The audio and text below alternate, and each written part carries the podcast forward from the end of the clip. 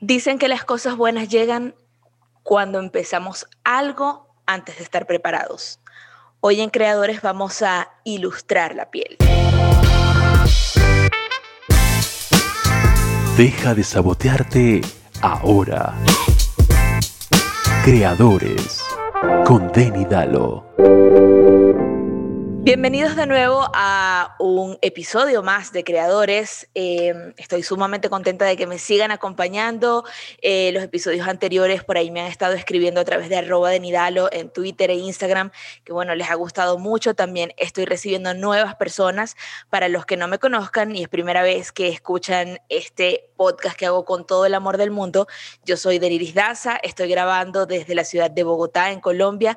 Son las 7 y 22 de la mañana. Hoy bueno, madrugué con toda la creatividad en la cabeza porque tengo una invitada muy especial em, y decidí traerla al podcast porque yo creo que hay personas que antes de encontrar su vocación tienen que explorar mucho o rebuscar entre las voces de las otras personas para tratar de llegar a ser lo que de verdad les apasiona. Eh, antes de comenzar, les quiero recordar www.denidalo.com para que se suscriban a mi lista de amigas, de amigos y de amigas también, y de amigues, por supuesto, porque el 30 de enero voy a tener un hackathon creativo, ya hay 45 personas inscritas, ahí vamos a tener una sesión de inspiración, vamos a hablar un poco de procesos creativos y vamos a tratar de trabajar un brief allí colectivo. De verdad que estoy contentísima porque no esperé que tantas personas se inscribieran tan rápido, pero si quieren participar, pues aquí les dejo el dato para que ustedes también eh, pues, se inscriban y nos conozcamos y hagamos nuevos amigos creativos. Hoy mi invitada es una colombiana, una tatuadora, una niña de 25 años que de verdad cuando conocí su trabajo lo conocí por una colaboración que había hecho con la gente de, eh, con Nativa Yona, que está haciendo un colectivo de poesía maravilloso. Y me asombró mucho cómo mezclaba el tema de la ilustración con eh, la botánica, así que quiero darle la bienvenida eh, oficial a Estefanía Guerra, Tifa Wars Inc en Instagram. Bienvenida, Tifa. ¿Cómo estás? Hola, bien. ¿Y tú? ¿Cómo te ha ido? Bien, bien, bien. ¿Nerviosa o estás chill? Un poco nerviosa, creo que sé mucho no madrugaba hasta ahora y bueno, hoy valía toda la pena.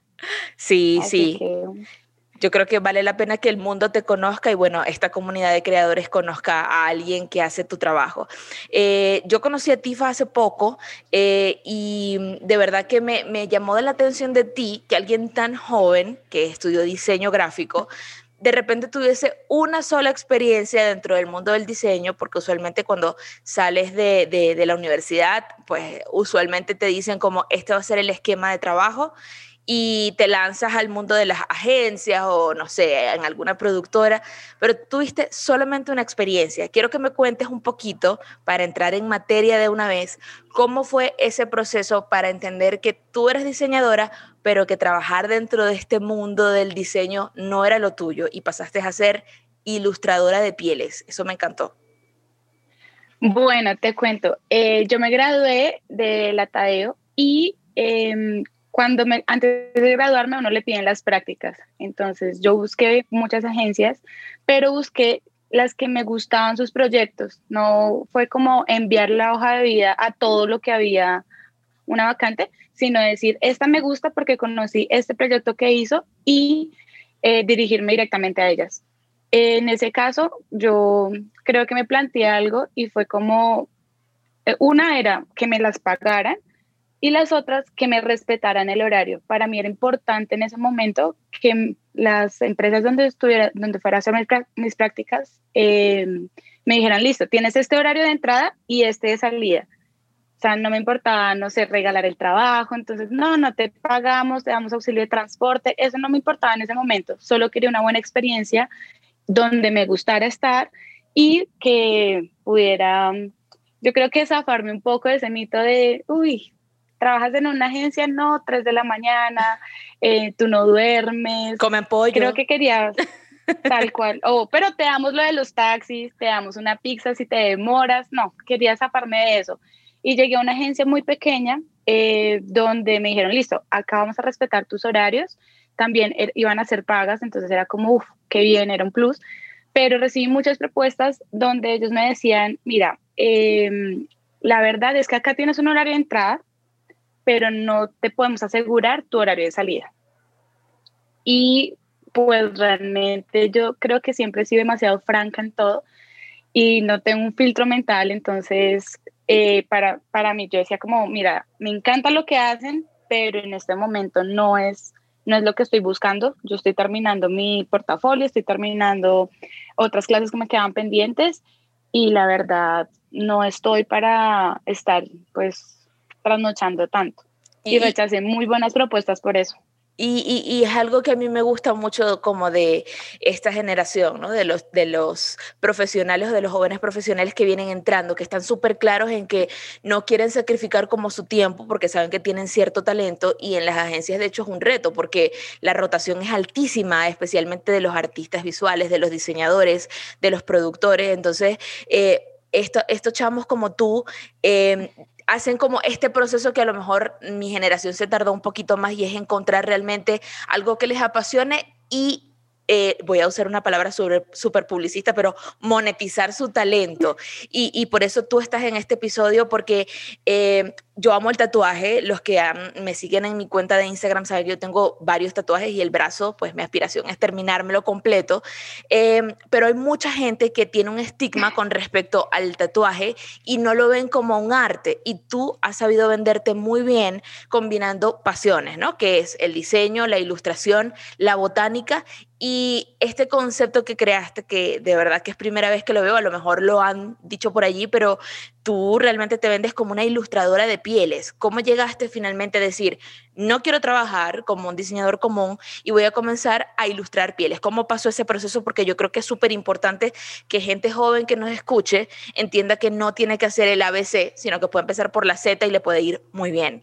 Bueno, creo que lo más importante es ser muy honesto con uno. Yo salí de la universidad esperando una, una, una experiencia muy buena en el ámbito eh, laboral y sobre todo en la universidad tú estás acostumbrado a hacer proyectos personales, o sea, tú puedes hacer un libro de, no sé, de cómo crear un gato y lo puedes hacer todo y es una idea válida. Claro, tú sales al mundo laboral, llegas a una agencia y llegas a proponer sobre todo cosas como, no, eh, cosas innovadoras que nos hayan visto. Eh, yo creo que, no sé, mi generación también nacemos con algo y es el arriesgarnos, el decir, bueno, ¿qué pasa si lo hacemos y no sale? Pues se intentó, se, se esforzó, pues no sé, se, creo que es el miedo a decir, prefiero eh, em, como retractarme de haberlo intentado y no quedarme con esa sensación de qué hubiera pasado si lo hubiera dicho, lo hubiera hecho. Así que eh, salí con esa misma iniciativa, pero al llegar al ámbito laboral es no, Tifa, esto no es muy complicado lo que tú quieres hacer, es mucho presupuesto, no, esto es muy demorado. Ya, hay solo que diseñar lindo, que a la gente le guste, que sea estético y ya. Para mí eso fue como un momento. A mí me gusta el diseño porque siento que son es la carrera o es como la manera donde uno le dicen, tú puedes hacer maravillas con las cosas visuales, pero en ti está que eso haga que sea como transformador para los que ven.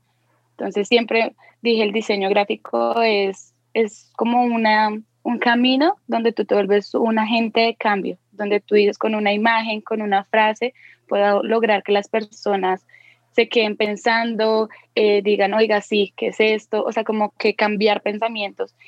Y para mí ese es el diseño, como el hecho de tocar al otro.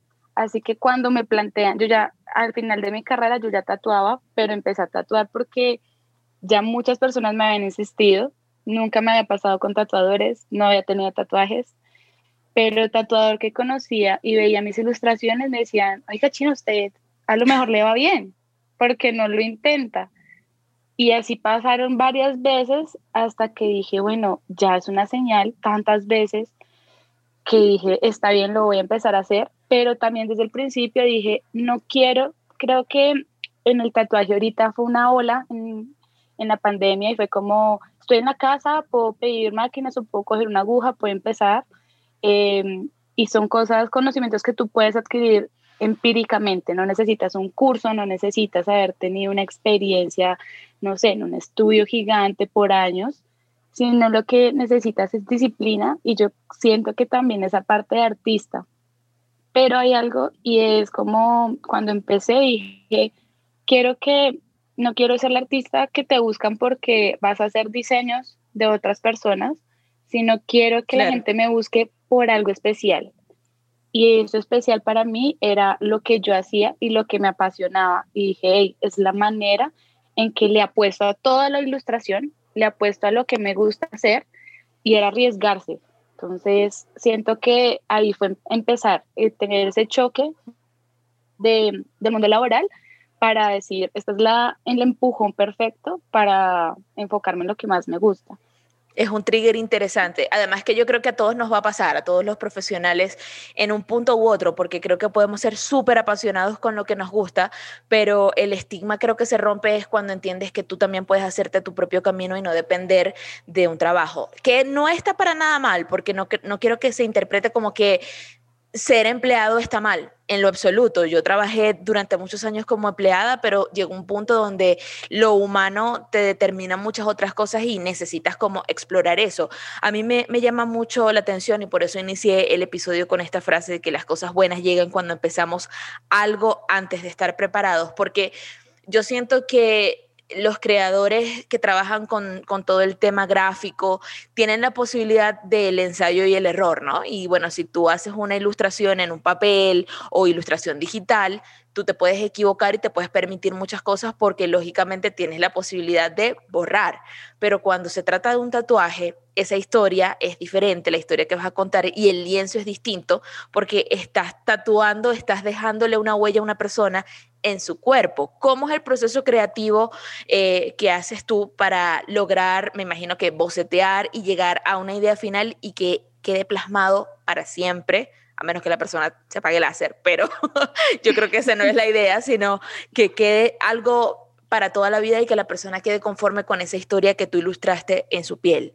¿Cómo pasa? Bueno, cuando empecé a tatuar, creo que desde el principio dije, no quiero ser una tatuadora común quiero que la gente en verdad sea una experiencia más que vengo aquí para que me hagas una imagen en mi piel y me la llevo, sino porque así hay muchos, o sea, tú te puedes, ahorita hay gente demasiado talentosa, hay un montón de tatuadores, pero creo que lo más especial que hacen los tatuajes y es la historia que lleva detrás. Creo que las personas que han podido conocer mi trabajo eh, saben, uno, que me demoro un montón respondiendo mensajes, y lo que me dicen, ¿por qué no te consigues a alguien que te ayude? Y yo, sería fantástico poderle como incluir en el proyecto a alguien, pero siempre digo es que para mí el tatuaje es algo personal, para mí el, el tatuaje es un ritual, porque aprendí a verlo de esa manera.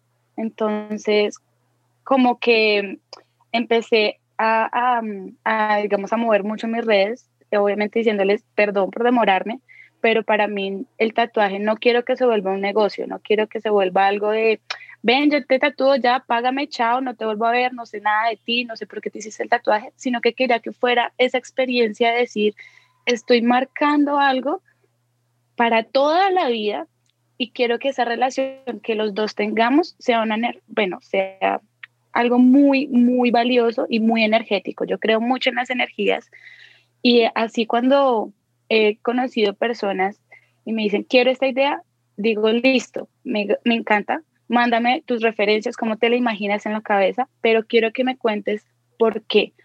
Y creo que nuestras charlas de tatuaje siempre se convierten un poco en una sesión de psicólogo. De introspección. tal cual, así como creo que he dicho cosas que mis clientes les, han, les ha quedado sonando, ellos me han enseñado un montón, creo que me han enseñado ellos más a mí, porque cuando tú llegas a, a una idea sintética de quiero tatuarme esto, esta flor, yo digo, wow, yo estaría, tengo estas 10 flores para tatuarme porque todas son importantes.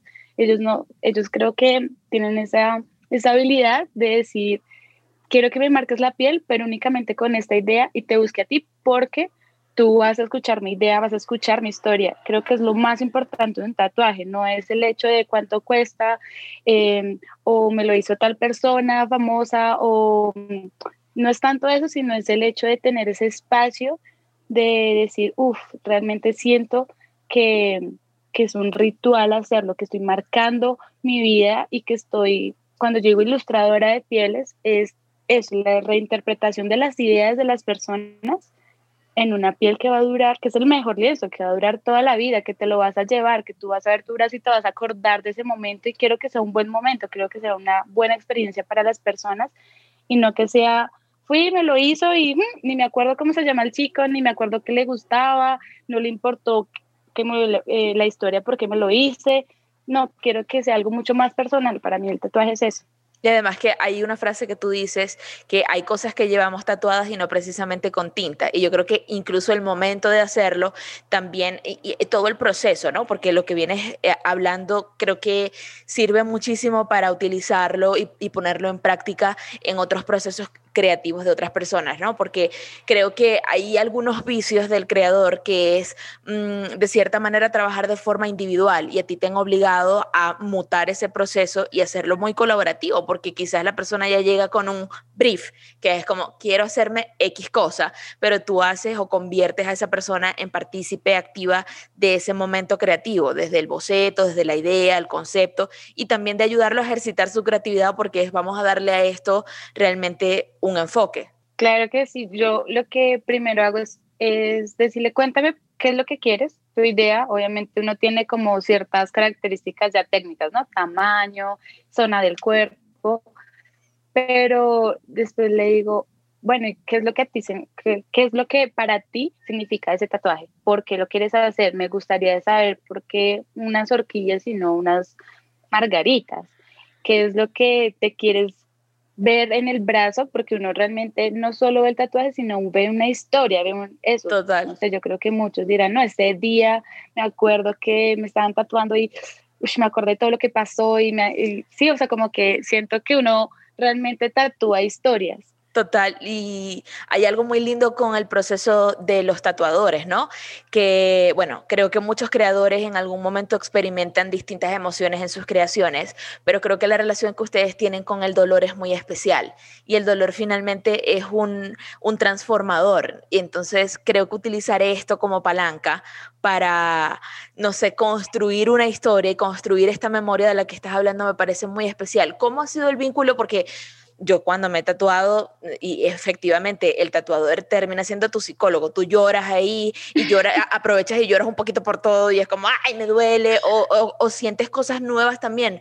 Por lo menos recuerdo mi primer tatuaje, la sensación de la aguja en tu piel te hace entrar en un trabajo de internalizar muchas cosas. Entonces creo que eh, por eso lo especial del, del, tatuador como arte, hablando creativamente, no hablando de tatuajes en general, sino eh, siento que es incluso hasta tántrico. ¿Cómo ha sido tu experiencia y esa relación de crear a partir del dolor? Bueno, te cuento que conmigo pasa algo muy curioso y es que yo le tengo fobia a las agujas.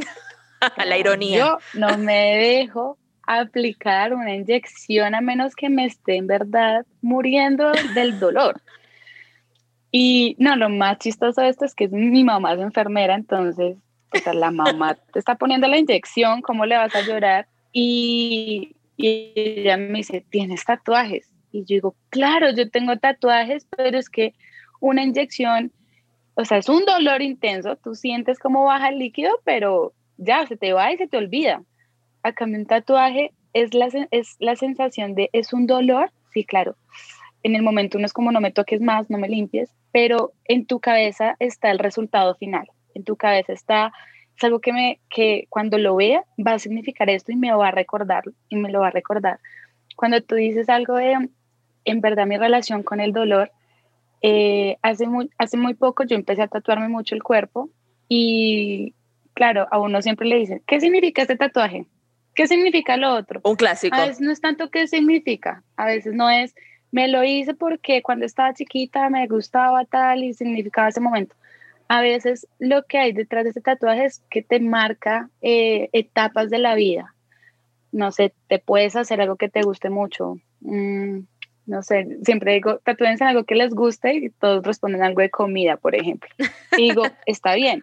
Y seguramente te lo vas a tatuar y cuando lo veas te va a venir a la cabeza muchos recuerdos de haber de, de, esa comida o muchos recuerdos que tuviste con tus amigos.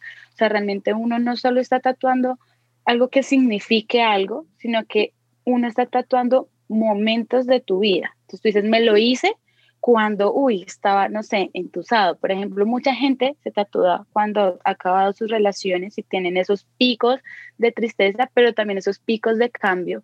Y es porque siento que las personas han aprendido a ver el tatuaje como una marca de decir, hey, esto llegó hasta aquí o aquí inicia algo nuevo. Y es algo que te va a durar toda la vida. Es como, para mí, siento que la relación con ese dolor es decir, pasé por algo muy feo y lo quiero simbolizar con algo lindo, con algo que me guste.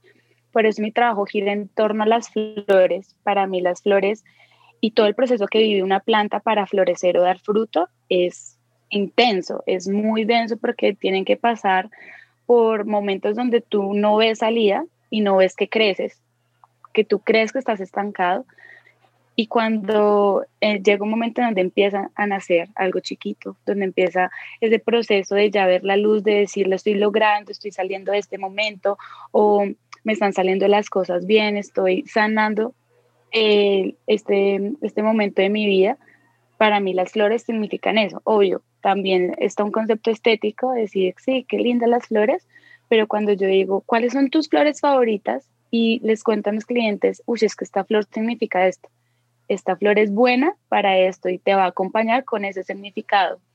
Porque que tal vez he romantizado mucho el tatuaje, pero es que para mí verlo de una manera muy ritual es lo que le da el peso a mi trabajo, es lo que hace que la gente eh, tenga paciencia para que yo les responda, es lo que hace que la gente tenga como esa conciencia de que realmente el arte te toca, el arte cambia vidas, el arte no es algo lindo y ya, sino que el arte tiene el poder de, transformar, de transformar lo que piensas, de transformar al, de al lado. Eso es lo que hace el arte, que tiene algo mucho más allá de una manera más pues, de una manera visual. No, y, creo que no has romantizado, has resignificado el arte del tatuaje, porque creo que yo tengo muchos amigos que son tatuadores y que, hacen un trabajo increíble. De hecho, mi tatuador personal, eh, él es venezolano, se llama Euden, arroba el Calbox, y mm, eh, creo que él también tiene un concepto muy distinto del tatuaje. A él le gusta el tatuaje clásico y le gusta utilizar cierta técnica y me parece muy lindo cuando tienen como este, este mantra, si se quiere, para trabajar. Y creo que tú lo has venido resignificando bien porque queda muy en claro primero que tú eres una persona que piensa gráficamente, artísticamente y que también la ilustración tiene que tener un componente artístico muy poderoso, no importa cuál sea el lienzo. En este momento el lienzo puede ser la piel, que es lo que has venido haciendo, pero también tienes un proyecto que a mí me encanta, que es la Guerra de las Flores, que es donde ya la botánica explota en una cantidad de cosas y tienes nuevos lienzos. A mí me parece muy hermoso que que una persona pueda realmente como transferir un poco sus intereses creativos y no quedarse solamente con una cosa y es también la intención de, todos los episodios que yo grabo en Creadores, que la gente pueda explorar, que pueda también buscar su propósito y su pasión porque es algo muy complicado. Hay algo que les quiero leer rápidamente y que conecta muy bien contigo, eh, que habla de el no futuro, ¿no? El profesional creativo que se compromete con su camino comprende que pasa a encarnar de manera natural la expresión de su pleno potencial. Como dice el poeta Sufi Rumi, cuando comienzas a caminar, el camino aparece. Y, cuando leí esto pensé en ti, porque es como ok, tengo este camino, soy profesional, tengo que hacer algo que me gusta. Y es un poco lo que hemos venido hablando. ¿Cómo pasó este cambio de, o esta experimentación, esta exploración que has venido haciendo con la botánica en la Guerra de las Flores? Este proyecto que hablas y dices que es un proyecto con mucho amor. ¿Cómo ha pasado? Bueno, la Guerra de las Flores eh, nace, es un proyecto que tenía hace mucho en el corazón, pero se materializa en la pandemia. Eh, cuando digo, bueno, no puedo ver a mis clientes, no puedo tatuar, ¿qué voy a hacer? Antes no lo había hecho porque mi excusa era, no tengo tiempo, estoy muy ocupada haciendo algo, que algo que me gusta, pero que se había vuelto muy constante, todo el tiempo era mi, mi, ingreso principal y demás, entonces todo el foco de mi vida estaba en eso, en el tatuaje. Y cuando llega este momento de quietud, digo, bueno, ahora cuál es mi excusa? Estoy en casa y pues ya, ya, ya tengo todo el tiempo del mundo y empiezo a replantearme todo de nuevo, como, bueno, yo estudio una carrera, es una carrera que amo, es una carrera que me encanta. Eh, de hecho, en mi carrera casi no hay ilustración, fueron clases muy básicas. Em, y llegó un momento en el que digo, quiero un proyecto donde yo pueda explorar y llevar las flores. O sea, ya las flores las conocen en la piel, pero quiero llevar las flores a otros formatos, a otras técnicas. Entonces empiezo a decir, bueno, siempre quise em, hacer grabado. Listo, miré videos, tenía todos los materiales, a mí me pasa algo y es que digo, quiero hacer esto, pero tengo que tenerlo. Cuando lo tenga, empiezo a hacerlo. Y no, eh, cambió mi chip de quieres hacerlo, hazlo con lo que, con, lo que tienes a mano. O sea, no puedes esperar a tener entonces el mejor computador para empezar a trabajar, para tener los mejores materiales para empezar a crear. No, es con lo que tienes en mano, empieza a Arrancas. Tal cual. Y fue así, empecé a hacer así muchas cosas, hice bordado, volví a bordar, eh, volví a hacer eh, ilustraciones con diferentes técnicas y dije, bueno, ahora quiero un proyecto que pueda unirlo, que pueda sacar esa, esa faceta de, de artista no, y que no tenía nada que ver con el tatuaje. Así que empieza a nacer la guerra de las flores para plantear todo el concepto porque quería algo que que la gente conectara. Yo siento que las marcas no están vendiéndote un producto, te están vendiendo una experiencia, un concepto, algo con que tú te sientas identificado, que tú te puedas poner eh, cierta camisa y digas, uff, es que con esa camisa no solo me siento linda, sino que me siento empoderada, es que me siento, es una marca que hace, que me vende eh, la belleza de esta manera y por eso quiero esa y no quiero las demás. Para mí eso estaba en mi mente y empiezo escribir mucho. Y hay una de las frases que me marca un montón y es como, estábamos en una crisis, o sea, creo que la mayoría de nosotros vivió una crisis en la pandemia donde nace la, la, palabra de reinventarnos, renovarnos, pero realmente sí pasó, o sea, creo que fue una palabra que odiamos mucho al final de, del 2020, pero es algo que realmente nos ocurrió en alguna, así sea en alguna área de nuestra vida. Para mí fue en todo. Es decir, ahora qué eres si no tatúas, o sea, qué eres, qué vas a hacer, de qué vas a vivir si no estás tatuando. Y decir, hey, yo quiero eh, poder seguir con, con, lo que me apasiona, que es la botánica, pero tengo que sacarlo de esa caja de solo me está generando ingresos acá. No, es algo que me apasiona y si algo tú lo haces con el corazón, con mucho, con muchísimo amor, te va a dar. O sea, creo que cuando la gente ve eso, la gente ve eso en un producto, en un servicio, la gente ve el, amor que le pones a las cosas. Y creo que cuando tú puedes em, empezar a crear desde ese amor y esa pasión que tienes, lo vas a monetizar. Sin duda. Detrás ahí creo que mucho, eh, pues está el tema de cómo lo vendes, cómo lo presentas, pero cuando tú ya tienes un producto que tiene tanto valor y que la gente le ve eso, la gente va a decir, yo quiero eso, es que yo quiero ese, es que es la manera en que ella me lo está vendiendo, es la manera en la que ella habla, lo que significa, es eso. Y, y ah, bueno, y la guerra de las flores tiene una frase especial que es como fundamental, que es, en medio de las guerras, las flores también florecen. Para mí fue eso, en medio de, la, de las crisis es donde se generan los cambios y es donde la gente se replantea, o te quedas ahí o naces, o sea, o te, te cambia el chip y empiezas a crecer. Exacto. Total. O sea, creo que los cambios vienen en esos picos de tan emocionales y tan cruciales en nuestra vida que no nos gusta. Claro, a nadie le gusta sentirse triste, a nadie le gusta sentirse frustrado, pero cuando tú sientes eso, creo que es la excusa perfecta, o sea, es como la palanca que tú dices, estoy en el hoyo, pero ¿y cómo voy a salir? Ahí es donde tú te empiezas a mover. Si uno estuviera bien todo el tiempo, toda la vida color de rosa, tú no tendrías la necesidad de decir, ah, tengo que mejorar, tengo que cambiar. No, pues aquí estoy bien y aquí me quedo y es donde uno realmente está estancado. Cuando uno ve a una persona demasiado feliz y conforme con todo, uno dice, bueno, chévere, pero también debe tener esos picos de, ah, me siento triste, ah, no me están saliendo las cosas, ¿qué estoy haciendo mal? Si tú no te cuestionas eso, no sé cómo, para mí es el significado de la vida, el sentirte muy feliz, pero el sentirte también muy triste y en la mitad, o sea, en ese, en ese rango es donde tú encuentras el propósito, porque estás trabajando para algo. Esa es la guerra de las flores, el estar saliendo de huecos y de crisis completamente. Y obviamente mi, mi manera de materializarlo es decir, las plantas pasan por ese proceso, es un proceso lento, es un proceso que duele, es un proceso que muchas veces no sale bien o que a veces florecen muy rápido y se marchitan rápido, pero es aprender a decir, así es la vida, es la manera, es como la metáfora con la que decidí ver este proyecto que realmente me apasiona un montón, pero que detrás de todo, detrás de un producto, está el, bueno, estamos en crisis, salgamos, no te olvides que una flor no tiene que florecer todos los días, es un proceso es de tiempo sobre todo, así que aprende a querer ese proceso, que es lo que más me ha costado a mí cuando salí el tema del tatuaje. El tatuaje llega un momento donde los procesos de creación se dan más rápido, de manera más rápida, porque son cosas, trabajos que tú concretas diarios.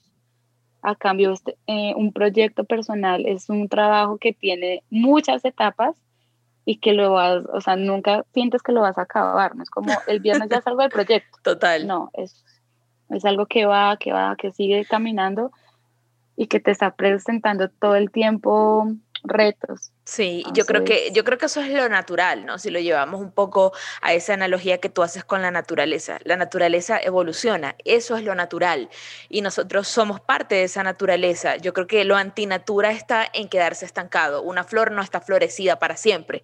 Una flor se marchita y dentro de su dentro de su marchitar también está el proceso de reevolucionar y volver a crecer a partir de esa muerte. Entonces creo que eh, eh, eso me quedo mucho con eso que acabas de decir, ¿no? Porque tengo muchos colegas que ya llegan como, sabes, a los 40, que es una, una nueva adolescencia, donde tú reinterpretas muchas cosas y miras hacia atrás y, ok, tienes una vida estable, tienes muchas cosas que, que son importantes también, pero sientes dentro de ti como que hay algo que está marchito y no sabes cómo retomarlo porque no te hiciste las preguntas en el momento en que lo tenías que hacer y cómo cambiar. Entonces creo que eh, un creativo tiene que ser amigo de la transformación. No importa si esa transformación viene desde el sentimiento del dolor, como lo hemos hablado, o de la alegría, porque también, por ejemplo, cuando nace un hijo, que es una alegría inmensa, la vida se te transforma, te cambia totalmente y tú tienes que reinterpretar tu vida para tratar de ajustarse a esa nueva realidad y, bueno, consigues muchas oportunidades en el camino, pero creo que toda esta reflexión que acabas de hacer es un llamado de atención para los creadores que nos escuchan importa la edad que tengan, y es tratar de, sentar bases y decir qué estoy haciendo, me gusta lo que estoy haciendo, me siento cómoda, o si dentro hay esa vocecita que estoy segura que eh, todos hemos tenido, ¿no? Que son esos enanos que están en la cabeza y nos dicen, no sé, hay algo que creo que hay que explorar. Y alguien alguna vez me dijo algo con lo que me quedé para siempre y es que los proyectos personales hablan más de uno. Eh, yo desde que comencé a hacer el podcast y he hecho, yo siempre estoy haciendo cosas, ¿no? Hice eh, después de la radio, he hecho un montón de cosas, mi página, hago proyectos personales para otras personas también, para ayudarles. Eh, y bueno, en este momento estoy con creadores que siento que me ha traído muchas bendiciones y me ha traído tantas cosas maravillosas a nivel eh, económico, por decirlo de alguna forma, y la gente siempre relaciona eh, lo que tú hablabas, ¿no? Esa, esa abundancia o el dinero, porque finalmente necesitamos vivir de algo más allá de la utopía de hago lo que me apasiona, pero necesitamos vivir del dinero porque así se maneja el sistema de este mundo. Pero cuando tú trabajas con pasión y trabajas en lo que te gusta, no sé si es que el universo rebota en esa energía, pero llega. Entonces, quiero cerrar con esa reflexión, eh, Tifa, porque siento que hay mucha gente que está desmotivada y se acercan a mí después de algún episodio diciéndome, me encantó el invitado que llevaste, yo estoy muy desmotivado, no sé qué hacer, no tengo ganas de nada. Y yo creo que el hecho de no tener ganas de nada puede ser una gran motivación, porque finalmente la motivación eres tú. Y es como no tengo ganas de hacer nada, tengo un problema, ¿qué puedo hacer? ¿Qué pasa contigo cuando no tienes ganas de hacer nada, cuando tienes ese caos en la cabeza que puede ser una gran inspiración también para crear? ¿qué le dirías a la gente que está en ese momento de su vida? Creo que es algo que pasó constantemente, me pasa y no nos pasa una vez en la vida, nos pasa muchas veces. Todo el tiempo. Lo que a mí me funciona y es parar, parar. Creo que cuando tú le pones un stop a tu vida, empiezas a escucharte a ti. Uno siempre está escuchando a los demás. El, es que no estás haciendo nada. Es que deberías, deberías, deberías, haz, haz, haz. Uf, llega un momento donde digo, no tengo ganas de hacer nada, pues no hago nada. Y el no hacer nada está bien. Total. Porque es la manera donde tú callas esas voces y dices, ¿qué estoy haciendo? ¿Por qué me siento de esta manera? Yo creo que lo importante en este proceso es siempre estar preguntándote por qué estoy haciendo las cosas, para qué las estoy haciendo. Total. A mí me pasa y es, las estás haciendo para el otro, para tener caritas felices en los demás, para que todos te den esa aprobación, para que te digan, wow, Tifa, qué bien, qué lindo que te quedó, sí, eres la mejor, sí, y para recibir como esas flores todo el tiempo, o lo estás haciendo para ti, para tu, cuando hablamos con, con gente creativa, a mí me encanta, y es que todos tienen una visión diferente de todo. Sí. Entonces, cuando no sientas ganas de hacer nada, acércate a esas personas y conversa de por qué no quieres hacer nada. Cuando conversas con el otro, te, eh, te, empiezas a dar cuenta, uff, claro, es que no he estado bien últimamente emocionalmente, es que desde que pasó tal cosa he estado, o sea, como que te empiezas a dar cuenta de cosas que llevas adentro, pero que uno no las saca y uno las sacas hablando con el otro. Por eso, para mí, me, a mí me encanta el, el tema creativo y es, eso, es porque la creación se da cuando hablas con el otro. Tú estás creando para contenido para el otro, no lo estás creando solo para ti. Entonces, no sé, o sea, mi consejo sería no se agobien por no tener ganas de hacer nada, más bien disfruten de el no hacer nada, o sea, un buena peli, una, un buen atardecer, un buen almuerzo y digan, uff, ahora escuchémonos porque no tenemos esas ganas de no hacer nada y qué nos despierta las ganas de hacer algo por ejemplo. Total. Que es esa de, solo me gustaría en este momento, no tengo ganas de trabajar, ganas de ilustrar, no, solo me gustaría irme a comer algo y me gusta, uy, de pronto voy a leer ese libro que me gusta, que tengo pendiente, hacer las cosas que te empiezan a gustar. Ahí uno empieza a ver la luz, me dice, uy, pero si me gusta hacer esto, si me gusta leer acerca de esto, por ahí va el camino. Siempre el camino es donde uno le pone el alma a las cosas. Total, sin duda. Me parece un, consejo muy lindo porque creo que estamos acostumbrados a encontrarnos mucho dentro del ruido y es como el hacer, eh, la energía positiva y ahorita que, bueno, eh, eh, estamos como en ese momento de tú entras a internet y es como, sí, disfruta tu energía y ahora es momento de que crees y es como, el silencio guarda muchas respuestas y yo sé que es muy difícil encontrarnos dentro de ese silencio porque sentimos que estamos muertos y realmente dentro de la muerte también hay creación porque forma parte de nuestra naturaleza y creo que eh, eh, es un consejo maravilloso que espero los creadores lo pongan en práctica. Antes de cerrar, tengo una última lectura que les quiero hacer y es muy linda, la busqué especialmente para ti porque habla un poco de la naturaleza y, y la botánica si se quiere, ¿no? Y se llama La promesa de la semilla. Como decía el maestro Eckhart, la naturaleza más profunda de toda semilla significa el trigo, y todo metal significa el oro, y todo nacimiento el hombre. Quien quiera que haya vivido más allá de la infancia, dispone de suficiente materia prima para crear hasta el fin de sus días. Las resistencias nos apartan de esta idea. Nos dicen que no sabemos lo suficiente, que solo cuando tengamos tal objeto, tal libro o tal aparato, estaremos al fin listos para cometer nuestra tarea. Cuando Murakami decide hacerse escritor, se da cuenta de que si se adapta a las normas tradicionales de la novela, no llegará a ninguna parte. Entonces, decide saltarse esas normas, esas concepciones ajenas, y se deja llevar por la escritura como si fuera un músico de jazz, transcribiendo aquello que se le pasa por la cabeza sin importarle un pimiento las reglas o estructuras establecidas, como dice el escritor Philip Roth. Escribir las cosas como pasaron implica convertirse en esclavo de la propia memoria, que no es sino un elemento menor del proceso creativo. Gracias, Tifa. Gracias, Tifa.